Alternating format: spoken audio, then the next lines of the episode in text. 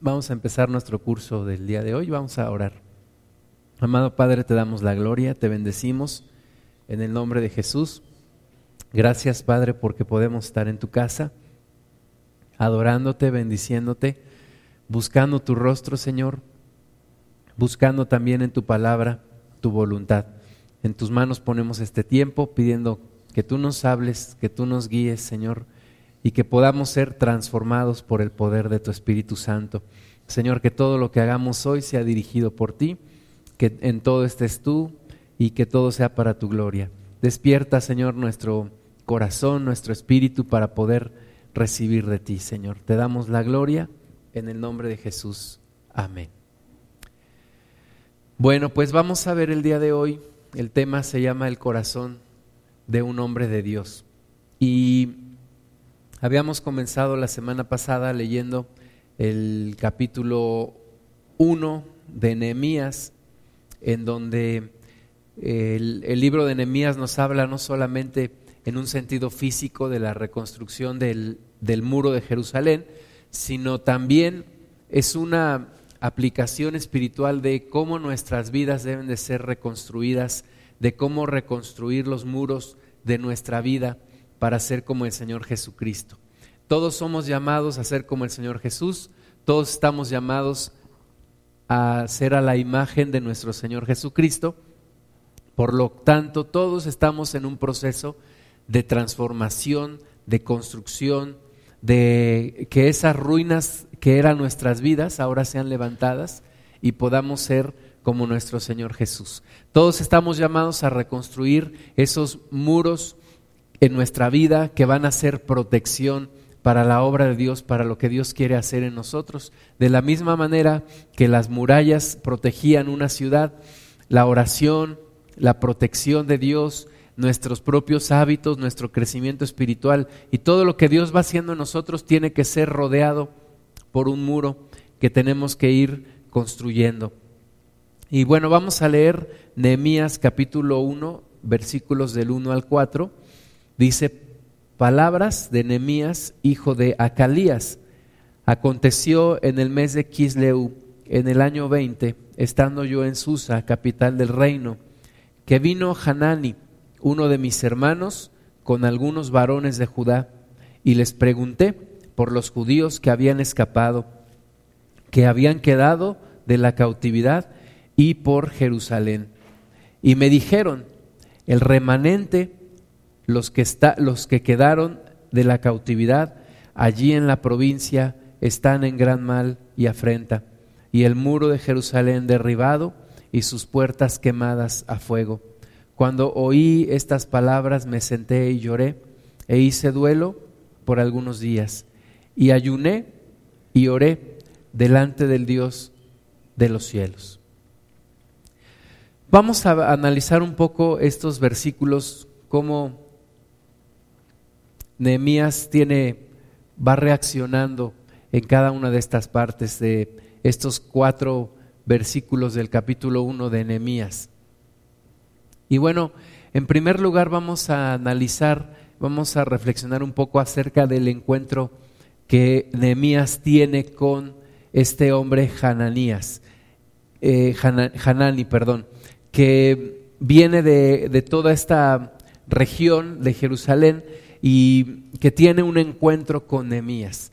Y es, una, es un encuentro planeado por Dios, ¿verdad? No es un encuentro casual, aunque parece que es un encuentro casual, porque dice que él estaba, eh, Nehemías estaba en la capital del reino, y ahí vino Hanani, y entonces se encontró con Nehemías. Pareciera un encuentro casual, pareciera un encuentro que pudiera haber sido sin importancia, pero nosotros vamos a hablar de los encuentros divinos, de lo que Dios planea, de esos encuentros que Dios planea y que tienen un propósito para nuestras vidas. Y este encuentro de entre Nehemías y Hanani tenía un propósito de Dios. Aunque parecía que se había dado por casualidad o por accidente, no era así. Dios lo tenía planeado. Era un encuentro, parte del plan de Dios. Entonces, en nuestras vidas necesitamos identificar estos encuentros divinos que pueden transformar nuestras vidas, que pueden cambiar nuestra vida, que puede llegar a ser algo que transforma completamente nuestra vida. Y el encuentro se dio en el momento indicado, con las personas indicadas y obtuvo la reacción que Dios quería obtener. ¿Verdad? Dios seguramente ya había estado hablando a Nehemías, seguramente Nehemías ya había estado sintiendo el, peso de, en, la carga en su corazón acerca de sus hermanos allá en Jerusalén.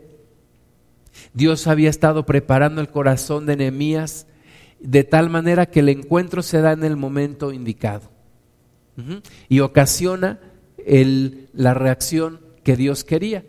Y la reacción que Dios quería era, bueno, pues que Nehemías sintiera aún más carga que le moviera a la acción, que le moviera a hacer algo por su pueblo, a hacer algo por el reino de Dios, a hacer algo por la ciudad de Jerusalén.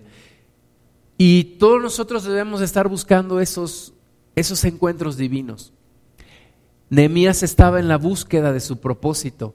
Nehemías sabía que no que su propósito no era solamente estar ahí en el, en el reino eh, junto al rey, sirviendo como el copero, teniendo su futuro asegurado, teniendo una situación económica buena, una situación de poder buena, teniendo un lugar privilegiado. Ese no era su propósito.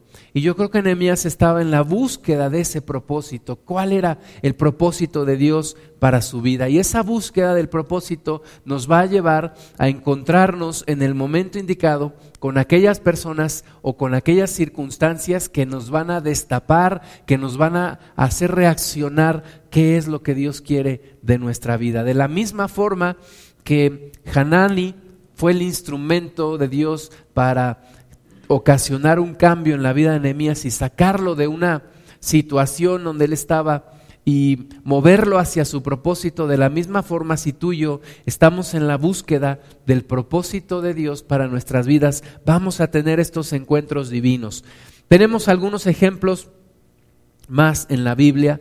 Primer libro de Reyes, capítulo 19, versículos 19 al 21 lo tienen en sus notas, nos habla de el encuentro que tuvo Eliseo con Elías.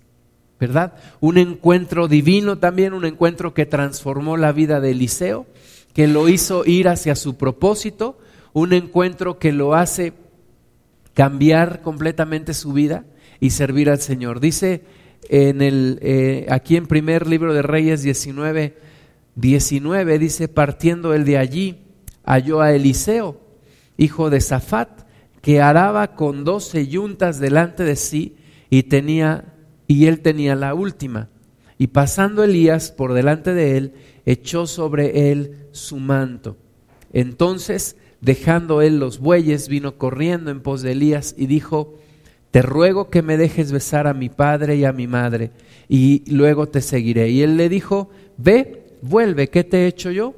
Y se volvió y tomó un par de bueyes y los mató y con el arado de los bueyes coció la carne y la dio al pueblo para que comiesen. Después se levantó y fue tras Elías y le servía.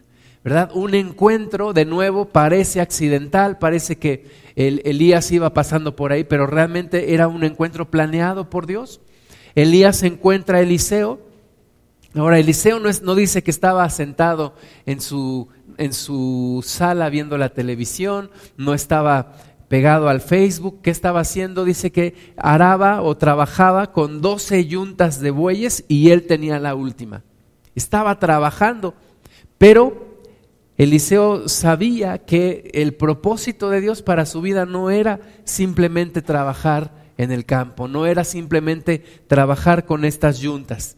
El propósito de Dios era algo más. Y entonces en el momento indicado en el momento idóneo, tiene este encuentro, este encuentro divino. Elías le avienta su manto sobre él, lo cual significa que lo estaba llamando. Y entonces Eliseo entiende y dice, este es el momento de mi vida. Esto es para lo cual yo he estado viviendo, esto es lo que yo estaba esperando. Y entonces corre con, con Elías, le dice, déjame nada más que me despida, déjame nada más a arreglar mis cosas. Y le dice, pues ve, yo, yo no tengo nada en contra de eso, y va, y entonces toma un par de bueyes, de los mismos bueyes que estaban ahí arando, y toma el arado, ¿verdad? Mata los bueyes, los prepara y con, y con la madera del arado cose su carne, le da de comer al pueblo y se va con Elías, ¿verdad? Es como decir, nunca más volveré a hacer lo que yo hacía, porque ya no soy el mismo de antes. Encontré el propósito de Dios, el mismo arado con el que trabajaba sirve para hacer la leña, para preparar el fuego, para cocer la carne de los bueyes, y dice, yo no volveré atrás. Lo mismo que sucede con los discípulos del Señor Jesús. Marcos 1, del 16 al 18.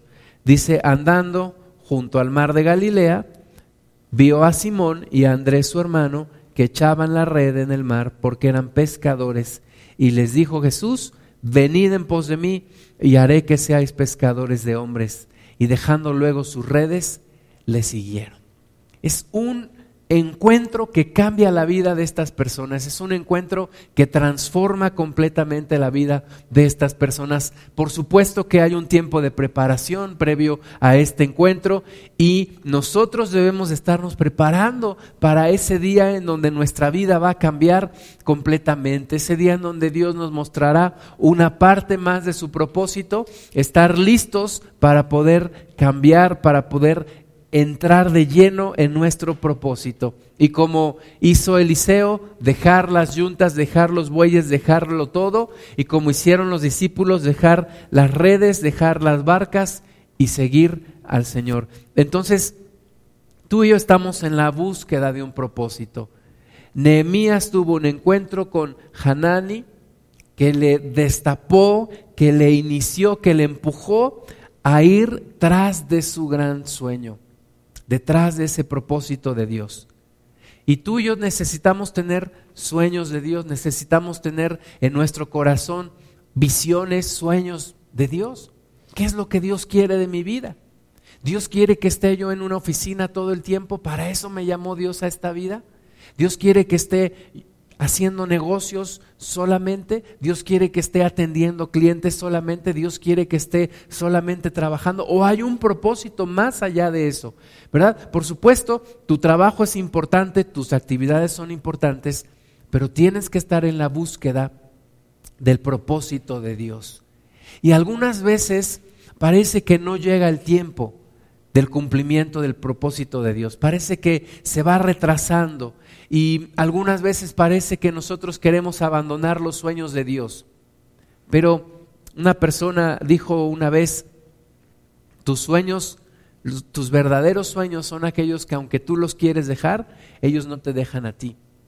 Y cuando menos te lo esperas, llega el día y se cumple el propósito, así como Nehemías, ¿verdad? En el momento menos indicado, en el momento que menos se lo esperaba, se encuentra con este hombre y entonces la pregunta es, dime, ¿cómo están mis hermanos allá en Jerusalén? ¿Cómo están las cosas en Jerusalén? Entonces, un encuentro puede transformar nuestras vidas. Segundo punto, necesitamos orar para recibir estos encuentros. Necesitamos buscar el propósito de Dios, necesitamos buscar la voluntad de Dios, necesitamos no solamente estar en una inercia, en una rutina, sino todos los días estar buscando el propósito de Dios.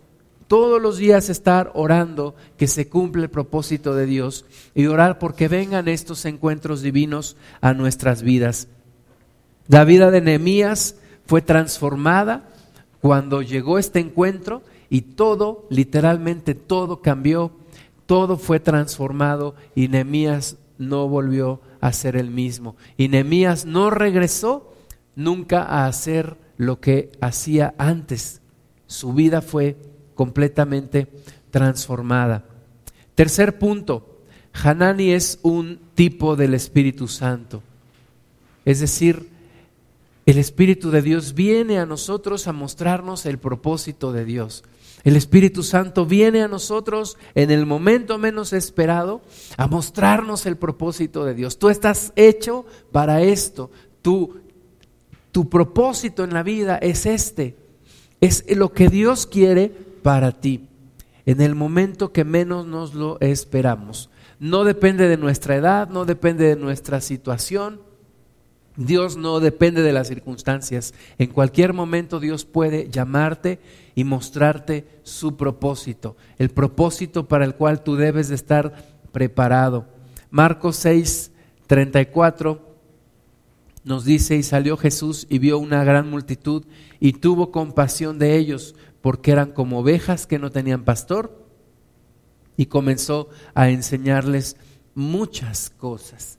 Jesús tenía compasión de las personas, Jesús tenía carga por las personas. Y en un momento de nuestras vidas el Espíritu Santo nos hará sentir la misma carga, la misma compasión por las personas, una compasión que nos impedirá seguir en la pasividad, una carga por las personas que nos hará salir y hacer algo por los demás.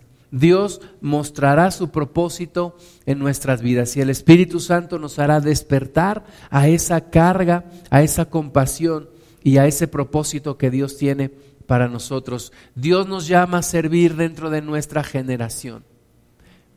Mientras estábamos ahí como Nemías, como, como, el copero del rey, sirviendo al rey, haciendo su trabajo, todos los días tiene un encuentro que le cambia su vida. De la misma forma que Moisés estaba cuidando las ovejas de su suegro y era un día como muchos otros, pero ese día Dios le habla en medio de una zarza que ardía. Y a ti y a mí Dios nos hablará también. El Espíritu Santo quiere que seamos sensibles a lo que Dios nos quiere mostrar. ¿Qué es lo que Dios quiere de nosotros? ¿Qué es lo que el Espíritu de Dios quiere mostrarte? ¿Cuál es el propósito de Dios para tu vida? Tienes que estar atento. Así como Dios también llamó a Noé y le dijo, vas a construir un arca y vas a meter ahí los animales que yo te diga y vas a meter ahí a tu familia porque viene un gran diluvio. No era cuestión de edad porque Noé ya tenía una edad avanzada entonces, en cualquier momento el Espíritu de Dios nos puede despertar para hacer algo que va a trascender en nuestras vidas, para hacer algo que va a servir a nuestra generación, que va a ayudar al establecimiento del reino de Dios en nuestra generación. Y tenemos que estar atentos a ese llamado del Espíritu Santo. No podemos decir, bueno, pues es que Nehemías era una persona especial para Dios y yo no lo soy. Bueno, es que Moisés era una persona especial para Dios y yo no lo soy. Todos somos especiales para Dios y todos tenemos un propósito en el Señor. Tenemos que buscarlo. Tenemos que buscar ese propósito de Dios. ¿Verdad? Y para Nehemías implicó dejar su, su, trabajo y dejar su tierra donde él estaba sirviendo e irse a, su verdadero hogar que era Jerusalén. Pero tal vez para ti no implique el dejar tu trabajo, o tal vez sí. Tal vez para ti no implique el cambiarte de ciudad, o tal vez sí. Tenemos que descubrir el propósito de Dios. Tal vez estás en medio de la gente que Dios quiere que sirva, que sirvas tú, y no lo estás haciendo. Y tienes que sentir esa carga por la gente que está a tu alrededor. Nehemías fue un hombre de compasión. Tuvo carga por, por sus hermanos. Tuvo carga por sus hermanos israelitas. Tuvo carga por la ciudad en donde él estaba viviendo. Necesitamos nosotros sentir esa carga. Necesitamos nosotros sentir esa compasión y movernos hacia la acción para ayudar a los demás. Vivimos en un país donde la mitad de la gente vive en pobreza extrema. Pero ¿qué hemos hecho nosotros? Nos hemos acostumbrado a ver a la gente pobre, nos hemos acostumbrado a ver a la gente pidiendo dinero, muchas veces ya no les damos dinero, muchas veces nos molestamos con, con esa gente y no hacemos nada. Eh, nos hemos acostumbrado a ver a la gente perdiéndose en su pecado y no hacemos nada. Y nos hemos vuelto insensibles a la necesidad de los demás. Y necesitamos que Dios nos haga sensibles a la necesidad de los demás, a la necesidad de aquel matrimonio que se está divorciando, a la necesidad de aquel adolescente que está solo, a la necesidad de aquella mujer que es mamá soltera, a la necesidad de aquel hombre que está amargando su vida, a la necesidad de tanta gente que nos está rodeando y que tiene necesidad y que están muriendo espiritualmente y emocionalmente cada día. Necesitamos que Dios nos dé compasión por las personas. Dios se mueve a compasión por nosotros, por lo cual tú y yo estamos aquí hoy escuchando esta palabra, porque Dios se movió a compasión. Vemos aquella historia del buen samaritano, ¿verdad? Aquel hombre que lo asaltaron, lo golpearon, lo dejaron medio muerto. ¿Y qué pasaba con las personas? Pasaban ahí, lo veían y nadie hacía nada porque tenían su trabajo que hacer. Pero un hombre, un samaritano, se acercó y la Biblia dice que fue movido a misericordia. Y porque fue movido a misericordia, se acercó lo suficiente para ver las heridas de aquel hombre para sanarlo y para llevárselo y meterlo en un mesón y pedir que ahí lo atendieran. Entonces, tú y yo necesitamos ser movidos a misericordia. Necesitamos ser movidos a misericordia para hacer algo por las demás personas. En lugar de solo quejarnos, en lugar de solo decir qué mal están las cosas, necesitamos tener la suficiente misericordia y compasión para movernos a la acción y hacer algo por los que están a nuestro alrededor. Algunas características de un hombre y una mujer de Dios. Primera, está buscando, investigando las necesidades de los demás. ¿Qué necesidades hay en mi entorno? ¿Qué necesidades hay en mi oficina? ¿Qué necesidades hay entre mis clientes? ¿Qué necesidades hay entre la gente que vive a mi alrededor? ¿Qué cosas está viviendo las demás personas. Hay algo que se llama empatía. Y empatía es sentir el dolor de los demás, sentir la necesidad de los demás, sentir la tristeza de la gente, identificarnos con ello. Identificarnos, ¿por qué? Porque un día tú y yo estuvimos de la misma forma. Identificarnos con todo lo que la gente está pasando. Ah, había una, una película de estas mexicanas que pasaban en la televisión, donde había un señor que, que vivía en un pueblo y entonces va a comprar a la tienda y le dicen, ¿cómo está usted? Y le dice, pues estoy harto de este pueblo tan feo y de esta gente tan fea. ¿verdad? Y así muchas veces nosotros decimos, pues estoy harto de esta gente tan fea, de este lugar tan feo. Pero un hombre de Dios siente compasión por los demás.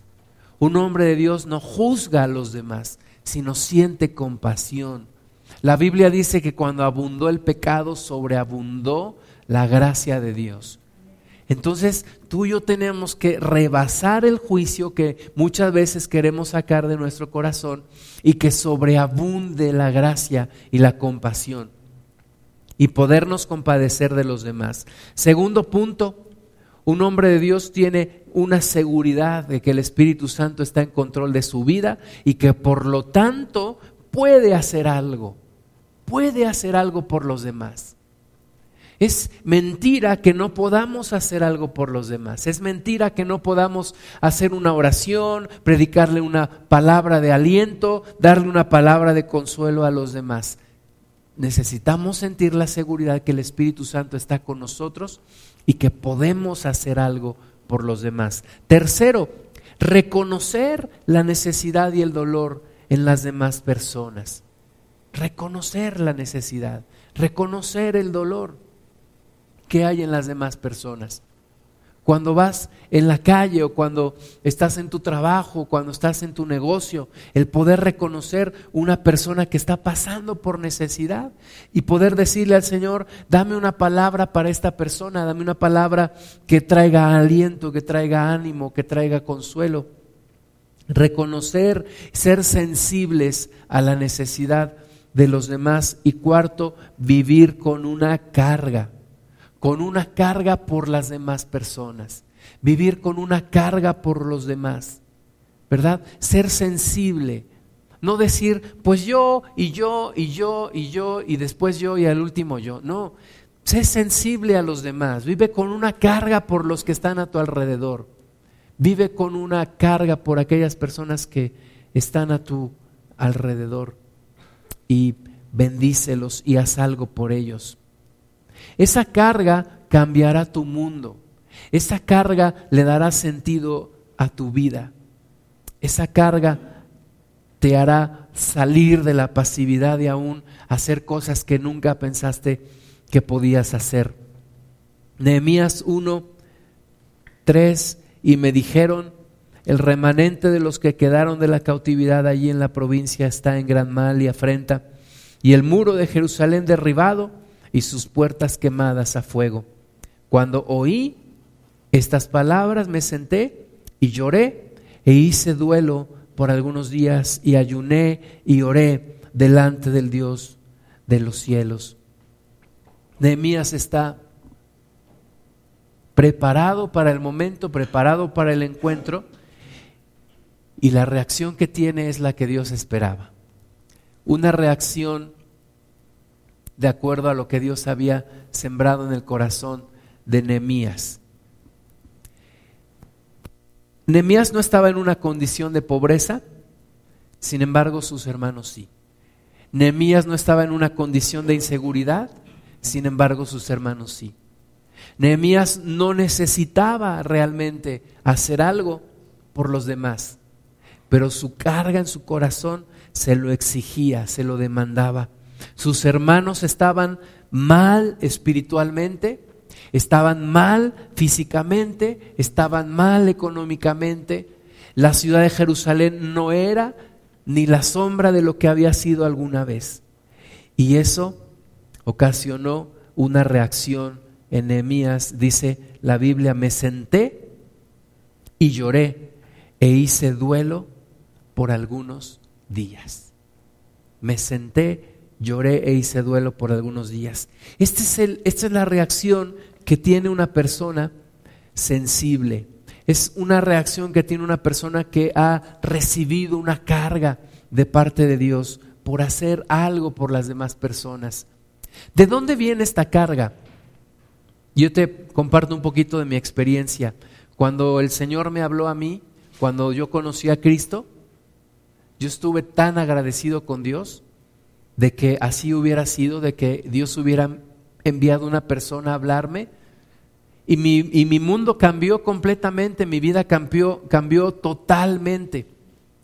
Y cuando yo empecé a darme cuenta de que había otras personas como yo, que pasaban por los mismos problemas por los que yo había pasado, yo le dije a Dios, ¿por qué no me, por qué no me ayudas para ayudar a otras personas?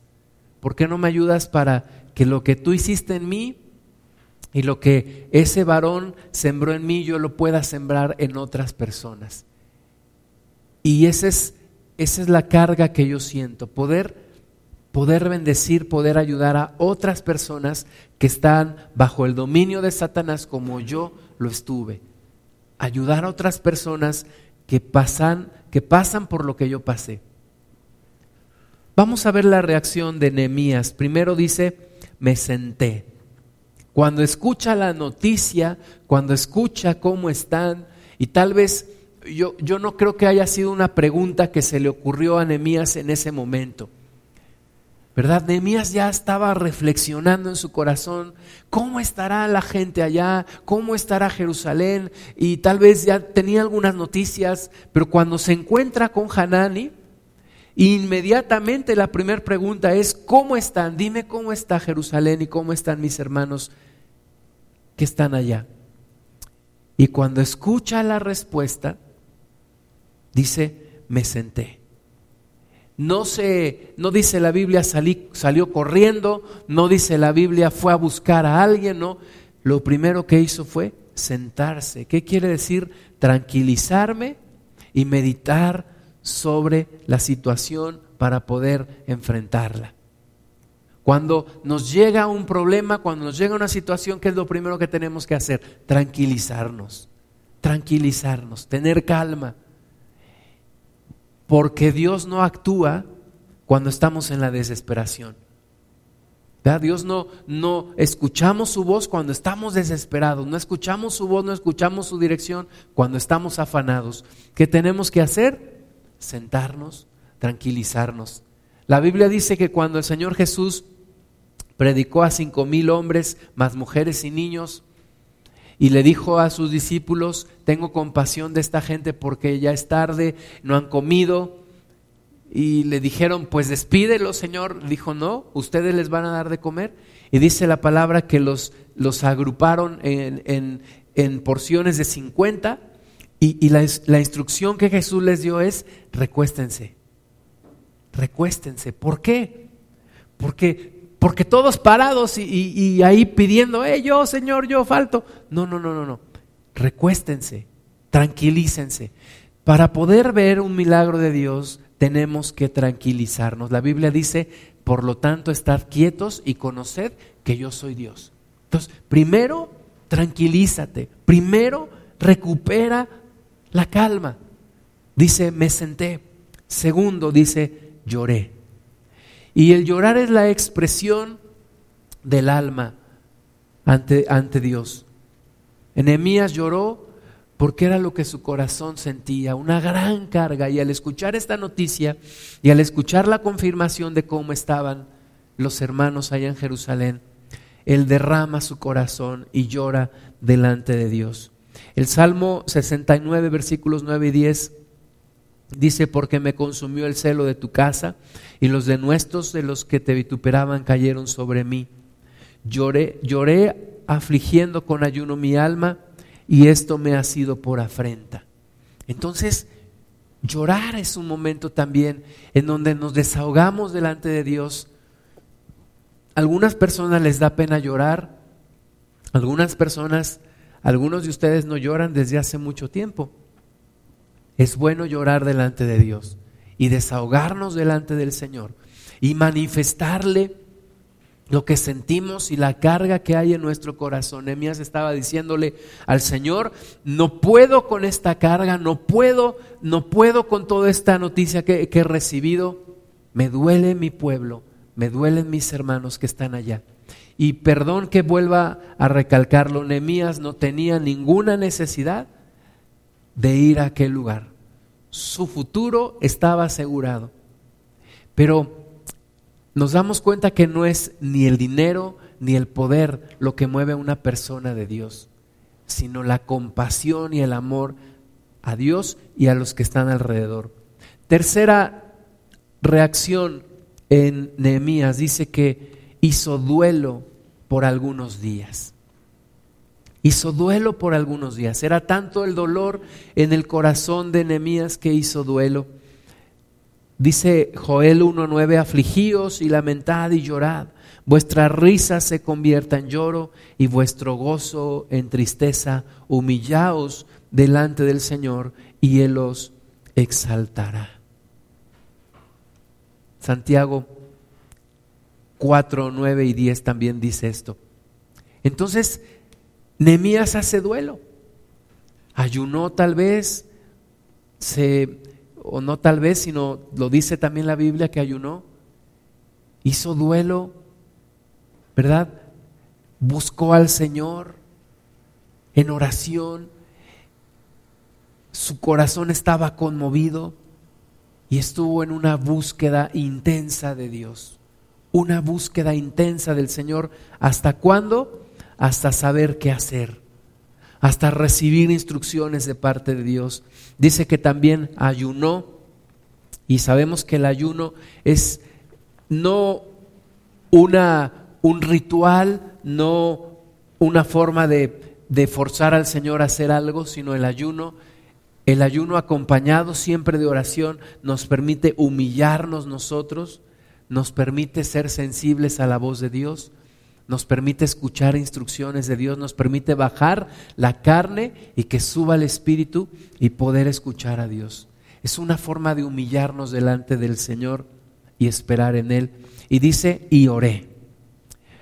Y la oración es la búsqueda de la respuesta de Dios. ¿Qué vamos a hacer ante esta situación? ¿Qué vamos a hacer ante esta ante este gran problema? ¿Qué es lo que Dios quiere que hagamos ante esta situación? No dice la palabra del Señor que Nehemías fue y buscó al rey, no dice la palabra de Dios que Nehemías fue y organizó a la gente, no. Lo primero, lo primero, lo primero, me senté, lloré, hice duelo, ayuné y oré. Y oré. ¿Qué es lo que tú quieres que hagamos, Señor? Un, un, día va a ser ya en este mes de octubre, primero Dios hará ya nueve años de que esto me sucedió. Recibí una noticia sobre mi salud, una noticia de, de muerte. Y gracias a Dios, en medio de la desesperación, pude, como Nemías, tranquilizarme, buscar apoyo espiritual y orar a Dios. Y después Dios me dio la Dios me dio el plan de acción. Es importante, hermanas y hermanos, que tú y yo aprendamos que nuestros problemas primero, primero tenemos que orar por dirección de Dios. Primero, es lo primero que tenemos que hacer. En, en, lugar de empezar a hacer llamadas, buscar personas, platicar con alguien, lo primero, lo primero es buscar al Señor debe de ser un hábito en nuestras vidas. Debe de ser un hábito. Ahora, este hábito, si tú lo desarrollas cuando no estás en crisis, cuando no estás en problemas, cuando tengas un problema, lo vas a hacer. Vas a buscar a Dios inmediatamente, será tu reacción natural. El Salmo 63, versículos 1 al 4 dice, Dios, Dios mío eres tú, de madrugada te buscaré. Mi alma tiene sed de ti, mi carne te anhela en tierra seca y árida donde no hay aguas, para ver tu poder y tu gloria, así como te he mirado en el santuario, porque mejor es tu misericordia que la vida, mis labios te alabarán, así te bendeciré en mi vida, en tu nombre alzaré mis manos. Es la oración. Tenemos al alcance de nuestra mano el poder de Dios. ¿Cómo? A través de la oración. Entonces, antes de cualquier cosa, y vamos a ver todas las grandes cosas que Dios hizo a través de Nehemías, pero lo primero empezó con una oración. Con una oración, como una reacción a una sensibilidad, a una carga que Nehemías tenía, y en una búsqueda continua del propósito de Dios para su vida. Amén. Quisiera que viéramos un video. Gama, si me ayudas a ponerlo. Está en mi, en mi Facebook. De un joven que se encontró con una oportunidad. Con una oportunidad de, de, predicarle al presidente de, de, nuestro país. Yo lo vi apenas este viernes y me, me gustó mucho el video. Es una búsqueda de nuestro propósito, una búsqueda de para qué estoy aquí en la tierra. Tiene que haber un propósito trascendente. Y de nuevo, es importante cumplir con nuestras responsabilidades aquí en la tierra, pagar la renta, pagar la hipoteca, pagar las colegiaturas, etcétera. Es importante, sí, pero hay algo trascendente. Porque si nuestra vida solamente fuera para todo eso, que es perecedero, pues no tendría mucho sentido. Pero nuestra vida es para algo más trascendente. Cuando digo trascendente, quiero decir que trasciende este tiempo, que trasciende este siglo, como lo llama el Señor Jesús, y que va más allá. Entonces vamos a hacer una oración y después vamos a ver el video. Señor, gracias te damos en el nombre de Jesús, porque hay un propósito para cada uno de nosotros, porque hay un plan, Señor, para nuestras vidas. Te pedimos, Padre, que podamos ir en esa búsqueda de ese plan y podamos tener esos encuentros divinos con circunstancias, con personas que destapan, que empujan, que transforman completamente nuestras vidas en el cumplimiento de tu propósito. Que no nos quedemos en la pasividad, Señor, sino que la compasión y el amor que te tenemos nos mueva a hacer algo, a hacer lo que tú quieres para bendecir a los que están a nuestro alrededor. En el nombre de Jesús. Amén.